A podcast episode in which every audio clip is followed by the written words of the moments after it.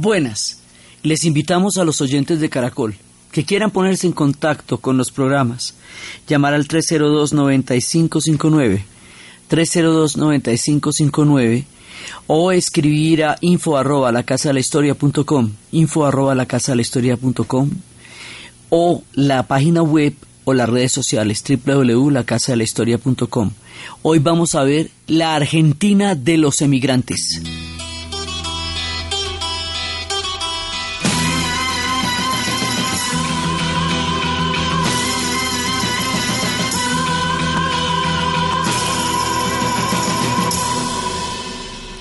Cargo su bolsa de ropa, viajando llego en tercera, el inmigrante de Europa.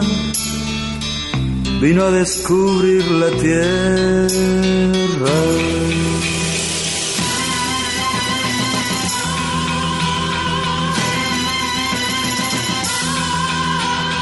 Llevaba la muerte encima con el humo de la guerra, con cicatrices de bala, miraba el mar encubierta. América, si supieras, decía el nuevo habitante, vengo a trabajarte a vos, soy europeo inmigrante América, si supieras, con mi oficio y forastero, trabajando la quincena, me fui olvidando mis muertos, me fui olvidando mis muertos.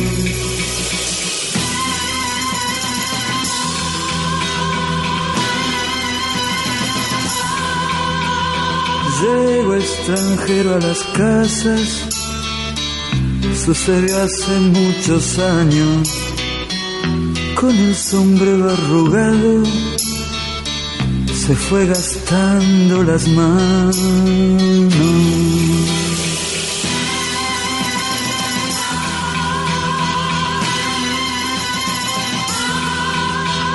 Después se fue envejeciendo el inmigrante de Europa poco a poco fue muriendo sin aprender el idioma.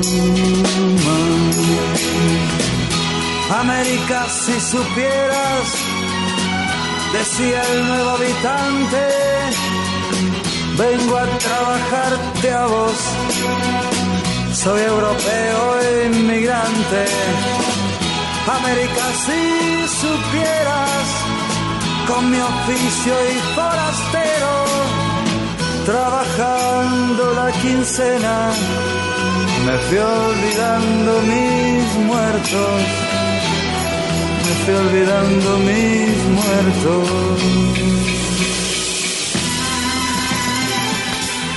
Hoy vamos a ver la redefinición histórica de la identidad nacional argentina a partir de la emigración. Empezamos con la canción de Piero, el europeo emigrante, que nos describe todo lo que va a ser el destino de millones de personas que van a llegar atravesando el océano. Entre finales del siglo XIX y comienzos del siglo XX, 40 millones de europeos emigrarán a América y una parte importantísima de esa migración va a llegar al país de la Argentina. También van a llegar a Brasil y van a llegar a Perú, como lo vimos en su momento, y van a llegar a Uruguay y van a llegar a Chile. Pero Argentina será el receptor de una migración absolutamente increíble que va a cambiar la faz de su condición histórica y que le va a dar un peso muy poderoso a Buenos Aires con respecto a las demás provincias. Todo lo que nosotros conocemos como la identidad argentina va a empezar a forjarse desde aquí, desde este momento. O sea, este es el onceavo programa de la serie.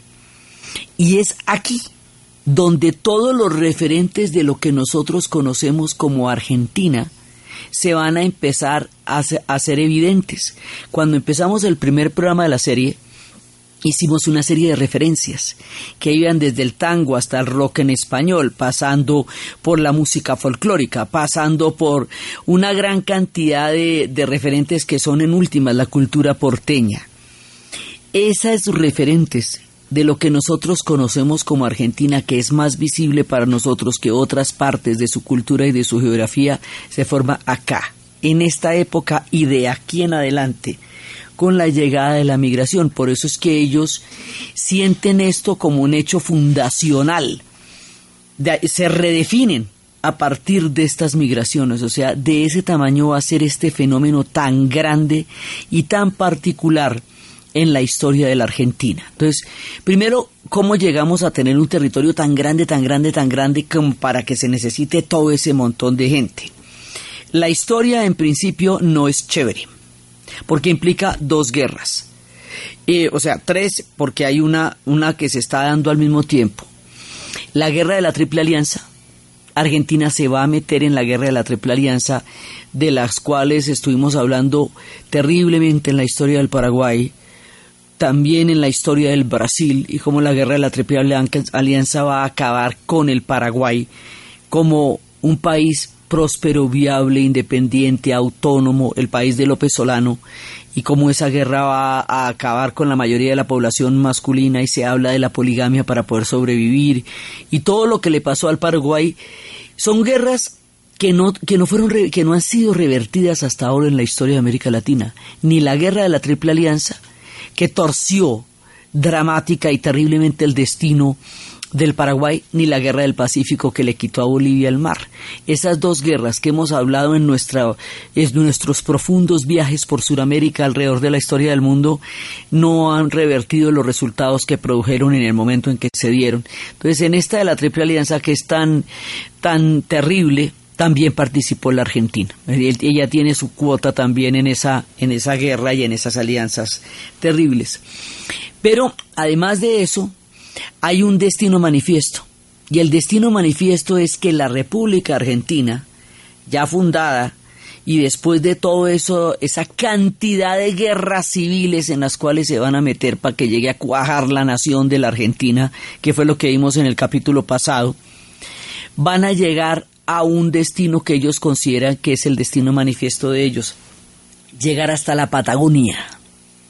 Llegar hasta la Patagonia lo mismo que atravesar todo el Chaco, va a implicar, o lo que ellos llaman la guerra contra la guerra del desierto, o la guerra del indio, va a implicar la desaparición de los pueblos originarios de la Argentina. La desaparición, digamos, en términos de genocidio. Ellos existen, pero quedaron diezmados profundamente y eso lo vimos en los capítulos iniciales de la historia de la Argentina, que hay una, una Argentina indígena totalmente negada entonces los van a acabar, primero lo llaman la guerra del desierto, lo cual es una falacia porque eso no era ningún desierto. Sí, ahí había gente, y había civilizaciones, y había cultura. Lo que pasa es que eran civilizaciones que no eran consideradas como tal por la idea de progreso. En tiempos de Sarmiento, él va a escribir esta dicotomía de civilización-progreso, que también el Ariel de Rodó va a reafirmar una lectura en la cual se considera que la civilización europea es la civilización mientras que los pueblos indígenas y los pueblos afros y esta gigantesca América mestiza que somos y tenemos no es progreso. Entonces, la campaña contra el indio que se va a hacer en tiempos de Sarmiento, eso arranca con Mitre, pero ya en tiempos de Sarmiento eh, va a ser brutal, porque se considera que lo que están es civilizando la nación. Lo mismo, lo mismo que, la, que las guerras del oeste en los Estados Unidos, que la conquista del oeste norteamericano. El mismo plan de exterminio que se les aplicó a los Sioux, a los Dakotas y a toda la gente de las praderas, se les aplicó aquí lo mismo a los pueblos del desierto, del mal llamado desierto. Y les pegaron un genocidio muy grande. Y como les digo, existen Hoy existen, esto no es cosa del pasado, pero existen en unas condiciones de olvido y de invisibilidad histórica de las que estuvimos hablando cuando nos ocupamos de los capítulos de la Argentina originaria. Entonces, toda esta, esta plataforma enorme de migrantes y todo eso se va a hacer primero que todo sobre la desaparición y la sangre de los pueblos indígenas. Eso los emigrantes no lo saben y no es culpa de ellos. Eso se definió en la Argentina entre los terratenientes y las haciendas ganaderas y, todos los grandes proyectos de conquista de territorio que se hicieron en esa época. Los emigrantes van a venir después. Pero estas guerras suceden y suceden antes de que llegue la oleada de las grandes migraciones y es lo que va a abrir un espacio para, para recibir tanta cantidad de gente. Entonces es importante decir que los indios desaparecieron, digamos, eh, fueron diezmados, no desaparecieron, pero fueron diezmados en una gran medida porque esas son las tierras que van a tomar para crear el proyecto de la Argentina. En las repúblicas el esquema de civilización barbarie se mantiene lo mismo que en la colonia y los pueblos indígenas fueron diezmados y fueron eh, sometidos a toda clase de masacres y humillaciones con el esquema de creer que la civilización viene de Europa y la barbarie viene de los pueblos originarios de América. Esto vale desde Alaska hasta la Patagonia, porque cuando estábamos viendo la historia de las primeras naciones en el Canadá, lo mismo que de los Native Americans, en los Estados Unidos, como los pueblos originarios en la Argentina, como los pueblos en el Perú y como los pueblos en Colombia, el esquema ha sido exactamente el mismo. Es una, un, un, horror continental, una deuda histórica profunda con los pueblos originarios de la madre tierra de este continente. Aclarado esto, proseguimos a contar. Entonces, finalmente ellos van a llegar hasta la Patagonia y van a tener un territorio gigantesco, gigantesco, gigantesco, gigantesco. Cuando ya tienen ese territorio tan grande, que es un poco más de dos veces Colombia y nosotros somos grandes, si ellos tienen alrededor de 2.700.000 kilómetros cuadrados y tienen, eh, pues tienen un país muy grande con unas vastísimas regiones en la Patagonia y en el Chaco. Entonces ahora van a desarrollar los proyectos agrícolas y los proyectos ganaderos y van a necesitar una gran cantidad de gente. Y mientras la Argentina va a necesitar una gran cantidad de gente, que lo va a hacer tomar la decisión histórica de abrir la política de migración, Europa se deshace en guerras, en hambre, en convulsiones sociales y políticas. Los primeros que van a llegar porque están pasando un momento absolutamente adverso de su historia son los irlandeses, porque en Irlanda falla la cosecha de la patata y al fallar una cosecha de patata que se pierde, el pueblo irlandés se va a ver sometido a lo que se llama la hambruna, the famine. Esa hambruna diezmó la población, ellos eran de 8 millones de habitantes que eran durante la hambruna, cuatro y medio emigraron y muchos, muchos, muchos, muchos murieron. Y en esa emigración unos se fueron para los Estados Unidos, otros se fueron para Australia, y otros se fueron para la Argentina. La diáspora irlandesa es gigantesca. Inglaterra, que en aquella época era el imperio más grande del planeta, contempló inerme, sin, hacer absolutamente nada, impasible más que inerme, impasible, cómo los irlandeses morían de hambre habiéndolos podido ayudar desde todo punto de vista porque eran un imperio muy grande Irlanda pertenecía en ese momento eh, en una parte de Irlanda les pertenecía a ellos pero los vieron morir de hambre y ahí fue cuando los irlandeses dijeron nosotros estamos solos, nosotros solos significa Sinn Féin.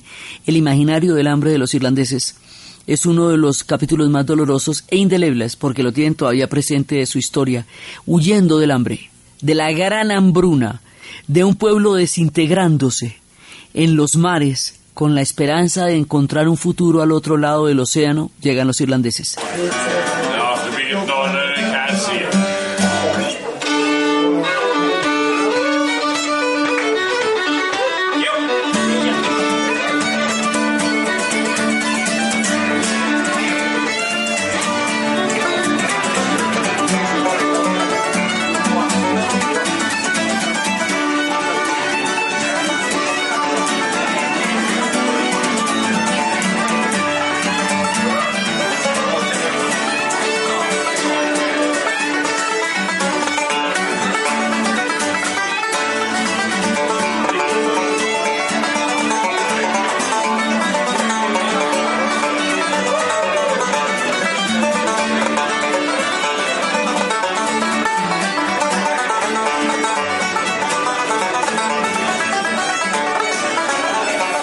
Irlandeses son católicos y están siendo también reprimidos por serlo frente a un imperio protestante y a una población protestante que estuvo allá desde las épocas de Enrique VIII. Una guerra larga, difícil y dolorosa deshace el mundo irlandés y van a llegar muchos, muchos irlandeses a Argentina.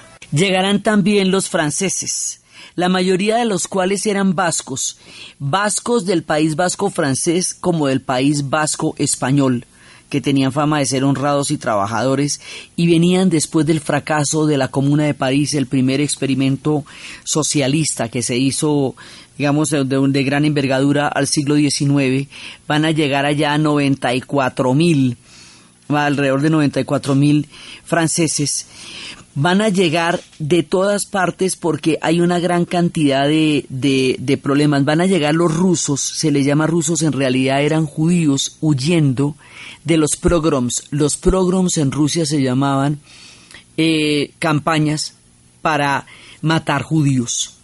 Eso, y se llamaban pogroms. Eso uno lo ve en el violinista en el tejado.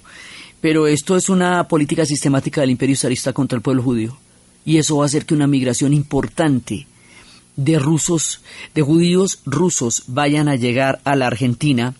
También van a llegar rusos ortodoxos. En, en Buenos Aires hay basílicas enormes y maravillosas. Hay una basílica preciosa de estos emigrantes.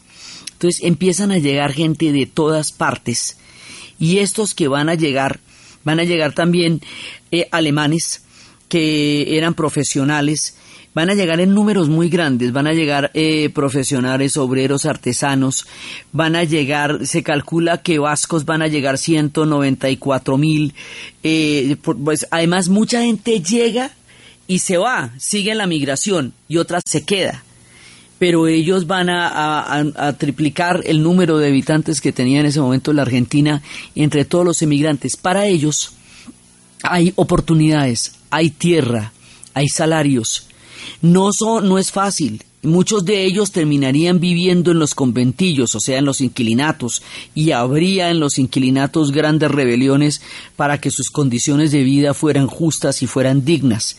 No es fácil.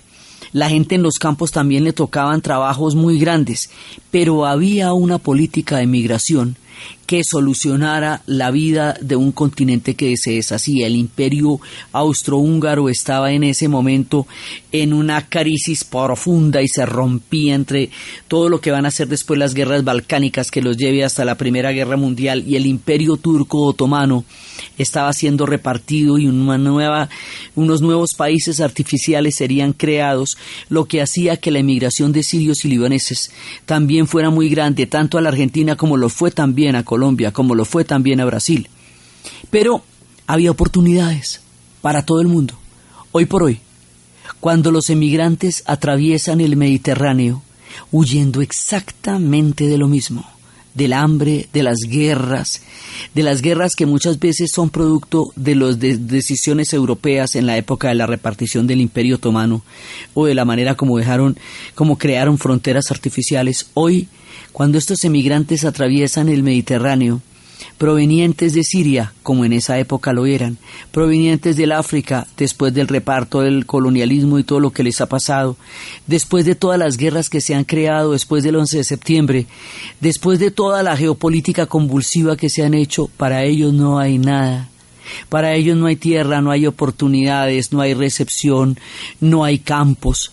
Para ellos hay deportaciones. Los están deportando a Turquía, y le pagan a Turquía por recibirlos. Para ellos hay desprecio, xenofobia. El resultado de la salida de Gran Bretaña de la Unión Europea tiene mucho que ver con, el, con la fobia a los inmigrantes y la no aceptación de ayuda a estos pueblos que están pidiendo desde el otro lado del mar que los ayuden. Los europeos fueron ayudados por el mundo entero. 40 millones de, de europeos fueron recibidos por la América. Y ahora, cuando de Europa se pide la ayuda, Europa responde con barreras, responde con mallas, con muros de papel o de alambre, con divisiones y separaciones para no darle la mano en la historia a pueblos que también en otra época se la dieron a ella. Esa es la diferencia de los emigrantes que estaban poblando la Argentina a los emigrantes que hoy han convertido el Mediterráneo en una fosa común. Las cosas son distintas ahora, y pero la tragedia es la misma, el hambre es la misma y la necesidad de crear una nueva vida es la misma. Y aquí nos vamos a la pausa comercial.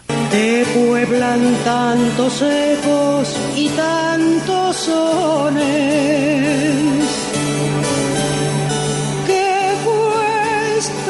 imaginarse tu voz primera. Una cadencia tana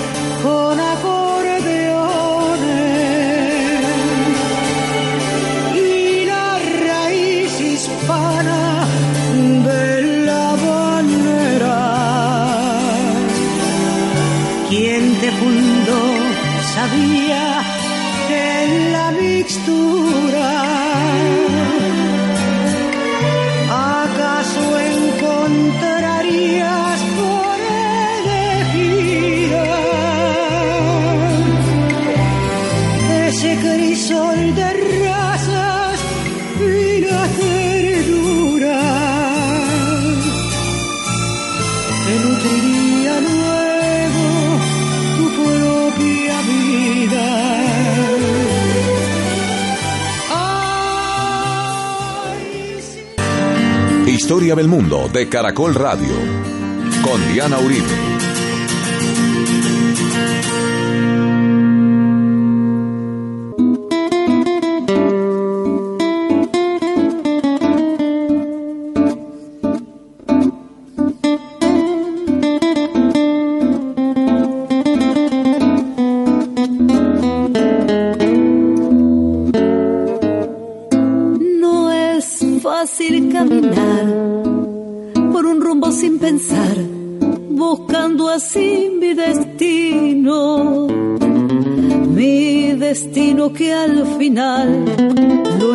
Encontré girando acá, mi Buenos Aires querido. Mi destino que al final lo encontré girando acá mi Buenos Aires querido.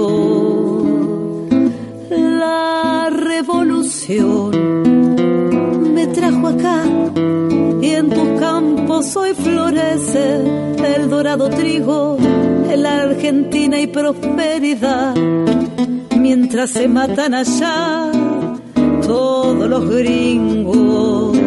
En la Argentina hay prosperidad. Mientras se matan allá todos los gringos. En esa época, la tierra estaba en Argentina, Europa se deshacía en guerras. Hoy día, Europa camina hacia profundos abismos y nosotros ensayamos paces y ensayamos nuevas propuestas. En ese momento van llegando la gran cantidad de migrantes, pero de donde vienen más, de donde vienen casi todos, es de Italia. Los italianos sí es que van a llegar, mientras estamos hablando de cifras de 94 mil franceses, estamos hablando de 198 mil españoles vascos o, españoles también de otros territorios, estamos hablando de 17 mil alemanes, estamos hablando de 492 mil italianos. O sea, está es mucha la gente que viene de Italia. ¿De qué huyen? La reunificación de Italia. Italia se está convirtiendo en Estado Nacional. Italia no fue un Estado nacional durante siete siglos, mientras en otras partes de Europa sí se crearon los Estados nacionales, porque tenía permanentemente una cantidad de territorios autónomos, de ciudades-estados en la época del Renacimiento, territorios autónomos después, pero sobre todo porque había una disputa con el papado, que generó una guerra de siete siglos, que era la de los gibelinos y los güelfos, por el poder del Estado italiano, de un posible Estado italiano, o el poder del papado. Entonces, eh, a finales del siglo XIX se va a hacer una serie de pactos que los va a hacer, entre otros eh, personajes, Giuseppe Garibaldi, y otros van a crear esta Italia, pero para crear esa Italia eso tiene pedazos de territorios que pertenecían eh, a, la, a los proyectos que querrían ser Yugoslavia o proyectos que querrían ser también, formaban parte del imperio austrohúngaro. La unificación italiana es un proceso doloroso, fuerte, complejo, y el anarquismo en Italia va a ser una doctrina de una gran, gran importancia política y los anarquistas van a ser perseguidos profundamente durante toda esta época. Vienen de huyen de las revoluciones. Acaba de caer hace unos años la Comuna de París. Eh, viene los anarquistas italianos. O sea, vienen los socialistas, los movimientos obreros. Todo esto que está enfrentando Europa en, en su propio parto va a llegar también en la migración pero también van a llegar muchísimos campesinos, muchos campesinos. Hoy por hoy en Buenos Aires hay un museo que se llama el Museo del Emigrante y en el Museo del Emigrante hay una serie de acotaciones, de consejos que se les daban a los italianos cuando iban a llegar a la Argentina. Entonces, que no estuvieran andando por la mitad de la calle, sino por el andén. En Buenos Aires a los andenes se le llaman veredas. Entonces, que no anden en la calle, sino en las veredas, que a las mujeres no les digan donas porque eso significa hembra, sino señora, que no escupan en la calle. O sea, una cantidad de comentarios, que, de consejos que se hacían a pueblos profundamente campesinos metidos en el fondo de una Italia que se desgarraba en el hambre, en un proceso de unificación doloroso y arduo, a todos ellos que se les traía desde allá, desde los confines. La influencia italiana es muy grande, es muy grande en la comida, que es parte de la, del, del gusto de la comida en Argentina, pero también es grande, después lo vamos a ver en el cine una parte importantísima de, de, la maravilla del cine argentino viene del gran cine italiano como influencia poderosa también en su cultura. O sea, es la más importante de todas, la más influyente. Thanos, les decían, llegaron en grandes cantidades atravesando el océano, viniendo de los pueblos más, más, más pobres de Italia, campesinos buscando esperanzas, contando sus historias también en sus propias canciones.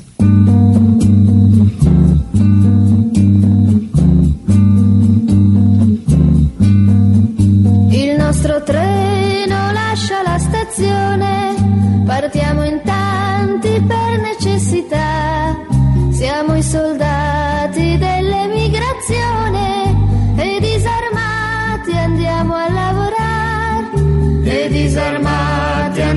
lavorare. Per una vita o per una stagione andiamo a Londra, a Parigi o in Canada, ma nelle nostre valigie di cartone c'è tanta fame e buona volontà. C'è tanta fame e buona volontà.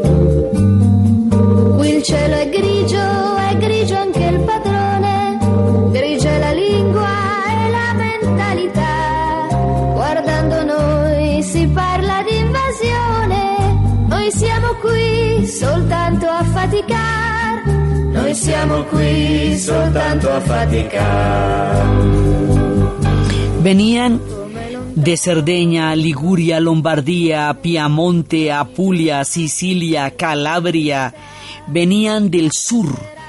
Venían marineros, albañiles, carpinteros, panaderos, agricultores. Llegaban todos ellos a hacer la Argentina, la América. Y esto va a crear todo un mundo. Ahora, eso también va a hacer que Buenos Aires tenga una profunda nostalgia.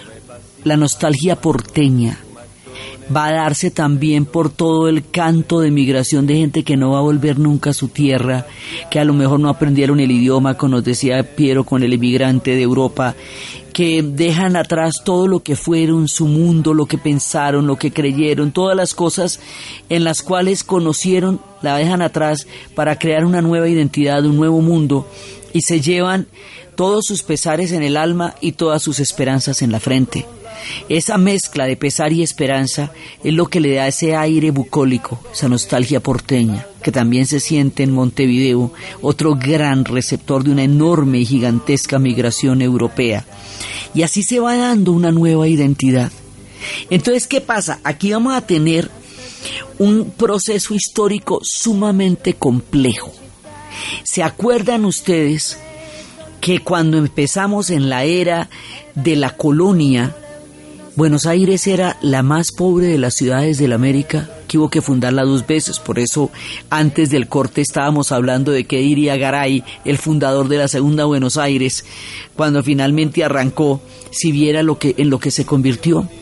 Se acuerda que habíamos visto de cómo había una tensión entre las provincias del norte que le van a dar, eh, van a tener tanta importancia durante la época del Imperio Español y van a ser, digamos, las que van a mandar la parada, Tucumán, Salta, todas esas provincias y que habíamos visto la vez pasada todas las guerras entre cada una de esas provincias con Buenos Aires y cómo hablábamos de dos identidades distintas. Bueno, pues Buenos Aires se va a convertir prácticamente en un país dentro de la Argentina de la cantidad de gente que va a llegar. Buenos Aires va a tener un peso gravitacional enorme, gigantesco. Se va a convertir en la propia de la Argentina. Entonces va a haber dos Argentinas. Va a haber una Argentina norteña, la de Salta, la de Tucumán, la mendocina y otra Argentina que es Buenos Aires. Porque el gran Buenos Aires es el proyecto que va a desarrollar esta nueva etapa del país. El Gran Buenos Aires, hoy por hoy, los argentinos son 45 millones de habitantes y en el Gran Buenos Aires viven 15 millones de habitantes. Una tercera parte de la población total de la Argentina vive en Buenos Aires.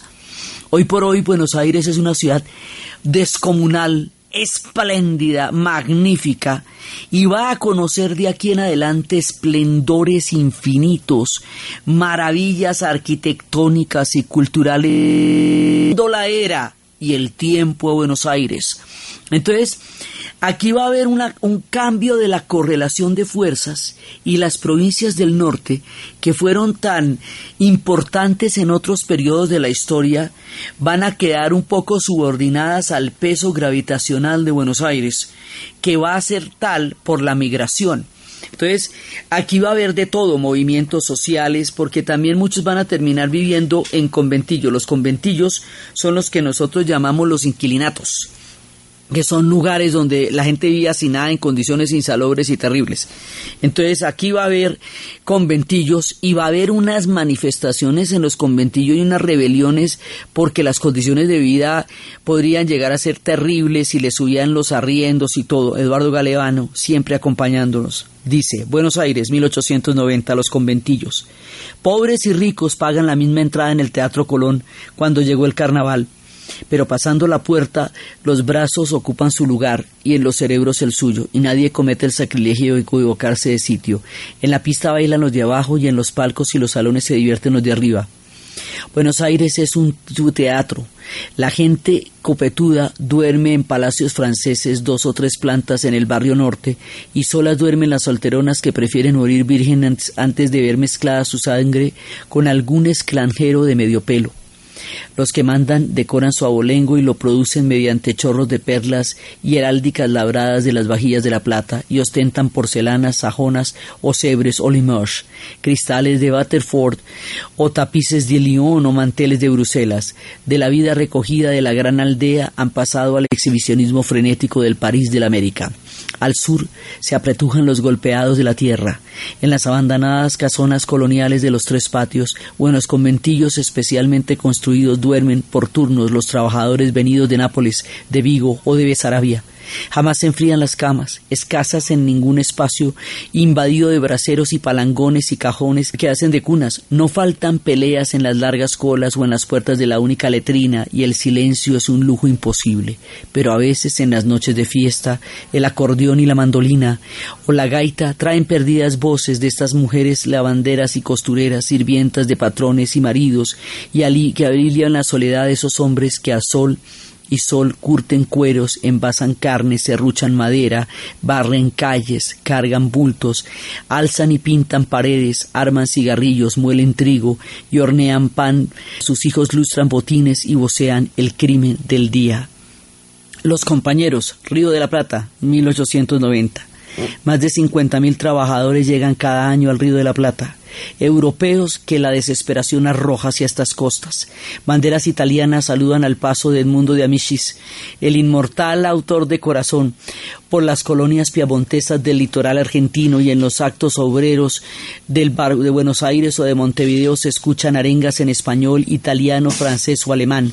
Ocho de cada diez obreros o artesanos son extranjeros, y entre ellos hay socialistas y anarquistas italianos, franceses de la Comuna, españoles de la Primera República, revolucionarios de la Alemania y de la Europa Central. Estallan huelgas en las dos orillas del río. En Montevideo los conductores de tranvías trabajan 18 horas por día y 15 los obreros de molinos y fábricas de fideos. No hay domingos y un miembro del gobierno de Buenos Aires ha hecho público su descubrimiento de que la algazonería es la madre de todo vicio. En Buenos Aires se celebra el primer primero de mayo de América Latina. El orador de fondo, José Wigner, saluda en la lengua alemana a los mártires de Chicago y anuncia que está próxima la hora del socialismo en el mundo, mientras hombres de toga, pluma, espada, sotana claman por la expulsión de los extranjeros enemigos del orden. El inspirado Miguel Cane redacta los proyectos de ley para echar de la Argentina a los agitadores foráneos. Hay de todo. Están llegando de todas partes, de todas las ideologías, de todas las pelambres, gente que va construyendo una nueva sociedad y un nuevo mundo en la Argentina. Entonces, es tan importante esto que redefine la identidad histórica. Por eso era que nosotros habíamos dicho que todas las referencias que nosotros tenemos de la Argentina se sitúan de este periodo en adelante, y una de las más importantes a la que le dedicaremos lo suyo es esta mezcla que viene con los acordeones, que viene con dicen que el primero que lo que trajo esto que vamos a mencionar fue eh, lo vieron en el Paraguay. Tenía en la mano un bandoneón. Y aquí va a haber acordeones bandoneones mandolinas los instrumentos que llegan con la nostalgia de todas estas tierras y que junto con esa bucólica melancolía que van a traer y con, orígenes afros que también vienen de allá, con una gran cantidad de mezclas de toda clase de formas culturales, nacerá una de las identidades históricas más importantes en toda la historia de la Argentina y que lo hace único en el mundo, el tango, al cual dedicaremos lo suyo dentro de la historia de la Argentina. Entonces, al final de este capítulo, Buenos Aires es enorme, pero ella pasó de tener 400 mil habitantes a 4 millones de habitantes, o sea, Buenos Aires se volvió una ciudad gigantesca, gigantesca, y ella se va a volver en sí misma un proyecto como tal. Buenos Aires va a ser un gran proyecto y esa ciudad de la que hoy hablamos tanto es la ciudad de los emigrantes. Es la ciudad que toda esta gente que está viniendo del otro lado de Europa va a llegar a crear y va a llegar a construir. Más adelante esto va a tener una cantidad de, de transformaciones arquitectónicas ya en tiempos de Marcelo de Alvear que le van a hacer esta, esta Buenos Aires frenética y maravillosa que hoy existe. Entonces, esta gente hace que los argentinos en la actualidad se definan a partir del tiempo de la migración y que todos los once capítulos que hemos hecho anteriormente no pesen tanto en el imaginario colectivo como va a pesar la migración. Habíamos visto que el mundo indígena fue totalmente invisibilizado, que su relación con el imperio español fue bastante periférica, que su papel en las independencias es totalmente protagónico. Es a partir de ahí donde hay un imaginario tan poderoso como el de San Martín y Pueyrredón. Todo ese pedazo de aquí de las independencias y de todas las contiendas civiles sí pesa en la construcción de la identidad colectiva de los argentinos y en las calles de Buenos Aires que hemos dicho pero lo que más pesa es la migración. La migración les va a dar a ellos una, un contacto con Europa que los va a ser una parte fundamental de su cultura y de su imaginario. Tanto que después vamos a ver a la hora de la guerra de las Balbinas que ellos van a, van a esperar que Europa los ayude y Europa no los va a ayudar y es cuando van a, a darse cuenta que quedan en América Latina porque es América Latina en donde van a quedar y donde van a ser vistos después de esa guerra y de las dictaduras. Pero durante mucho tiempo, y aún ahora este imaginario histórico es para ellos absolutamente poderoso y Buenos Aires se va a volver una ciudad tan absolutamente poderosa, grande, cosmopolita, o sea, cosmopolita como pocas. El mundo entero estaba en las calles de Buenos Aires, por eso está el viejo chiste, si vos conocés Buenos Aires, no, es como París, pero más grande. Buenos Aires se va a convertir en la París de América y va a ser una megalópolis completamente cosmopolita, llena de pueblos de todas partes de la tierra, grande, poderosa, gigantesca, con mucha pobreza también, va a haber conventillos con mucha prosperidad, con mucha esperanza, y aquí Buenos Aires se vuelve el proyecto de nación, prácticamente, y el resto de las provincias van a recibir migración rural, van a recibir migración en todo en los campos y en las estancias, pero esa migración es mucho menos en comparación a la que entra y se queda en Buenos Aires. El mundo de la migración va a constituir la cultura porteña como la conocemos hoy. Por eso la mayoría de los apellidos de ellos son apellidos italianos y Borges decía que los pueblos originarios vienen de la América, decía que los otros pueblos vienen de todas partes, pero que ellos, los argentinos, vienen de los barcos. Entonces, hoy por hoy existen en el Museo de los Emigrantes eh, y ya por la red se puede, a partir del apellido, poder encontrar en qué barco llegó, qué familia y de qué aldea a Buenos Aires y en qué época y es también en esta, se puede rastrear en el Museo del Hombre del Mar en Mar de Plata, la historia de todos estos pescadores que llegaron de todas estas regiones a hacer suyo ese Mar de Plata, frío y poderoso también y fértil, y a crear el Museo del Hombre y del Mar con todas las rutas de los emigrantes. Los emigrantes son ahora el proyecto de la Argentina. Buenos Aires se va a convertir en una gran capital. La historia de la Buenos Aires del tiempo del esplendor y el momento del tango es lo que vamos a ver en el siguiente programa.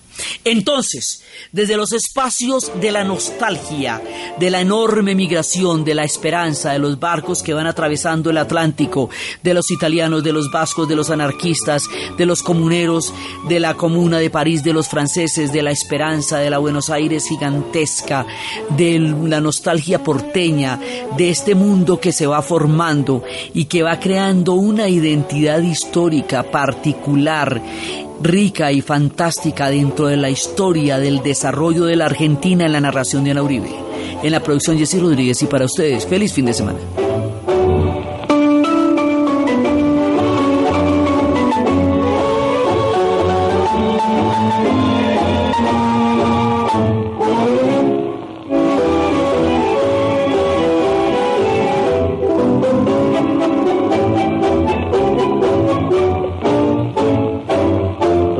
Noche tengo